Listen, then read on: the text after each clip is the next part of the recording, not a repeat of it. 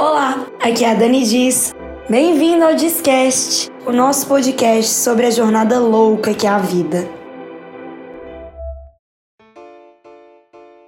Nesse episódio do Discast, vamos falar sobre a comparação. Mas antes de começar, quero pedir a você para me seguir nas minhas redes sociais, principalmente no Instagram, onde teremos lives todas as segundas às 18 horas para bater um papo sobre o podcast do dia.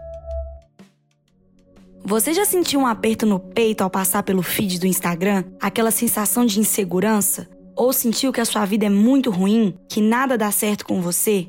Bom, em grande maioria, esses sentimentos vêm a partir da comparação, e é sobre ela que vamos falar hoje. Se comparar com os outros é algo que nós, humanos, sempre fizemos. Desde criança, somos guiados a nos comparar. Um exemplo disso são falas como: fique quietinho como seu irmão, ou seja educada como aquela menina. Essas comparações, de certa forma, ajudam no nosso desenvolvimento e, através delas, que criamos nossa personalidade. Observando os amigos na classe, os professores, nos espelhando em atitudes que formam quem somos. Porém, nós, seres humanos, criamos uma sociedade extremamente competitiva, onde essas comparações, a partir de algum momento, se tornam combustível para a necessidade de se destacar, de se sentir acima da média superior. Quando nos sentimos assim, é ótimo. Mas quando achamos que os outros estão sendo melhores que nós, o sentimento de inferioridade cresce dentro da gente. E aí vem a dolorida comparação. Mas nós nunca vamos nos comparar com pessoas extremamente acima da curva, como top models, bilionários, gênios da ciência. Nos comparamos com pessoas que possuem algo em comum conosco, pessoas do nosso ciclo de convivência, da mesma faixa etária, por exemplo. Quando vemos que essas pessoas estão tendo mais êxito e felicidade que nós, vem mais uma vez a dolorida comparação. Pensamentos como: nossa, ela já tá namorando de novo e eu aqui encalhada.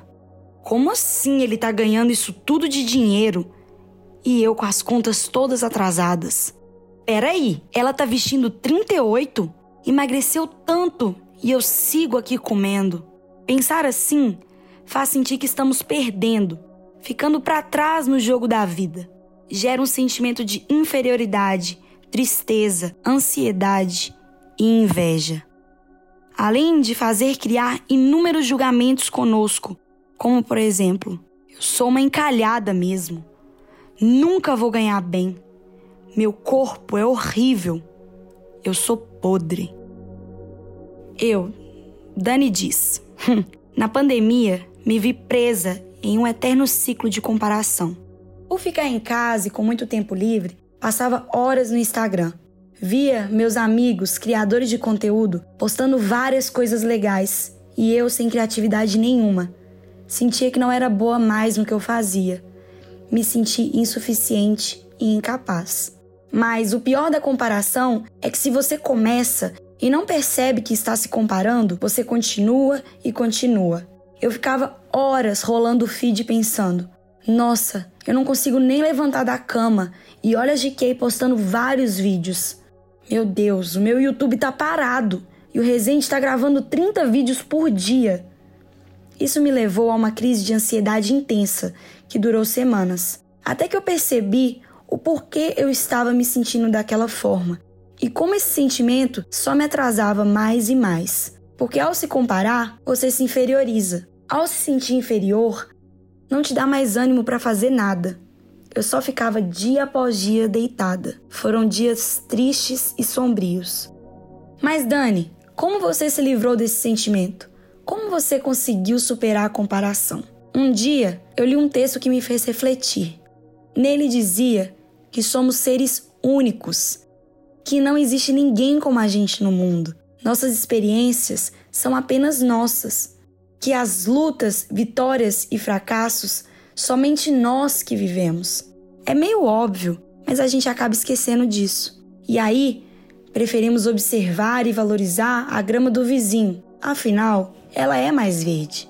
Preferimos também supervalorizar a vitória dos outros e inferiorizar nossas lutas diárias. Meus caros ouvintes, vale lembrar que a vida real não é um Instagram.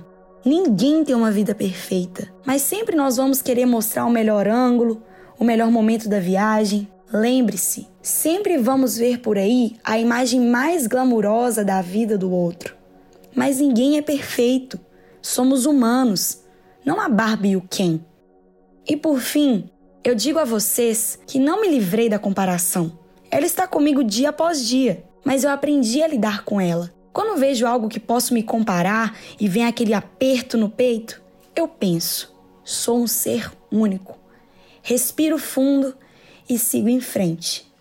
Eu não me martirizo por ser diferente, nem me inferiorizo por não fazer igual. Afinal, a minha vida não é a mesma que a da pessoa.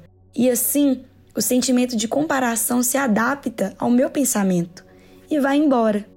Tente fazer como eu faço. E eu garanto a vocês que será um alívio e que você vai se sentir melhor. E mais uma vez, muito obrigada por me ouvir até aqui. Eu espero do fundo do meu coração que eu possa ter te ajudado um pouquinho. Que você seja próspero e feliz. Um beijo, da Dani Diz.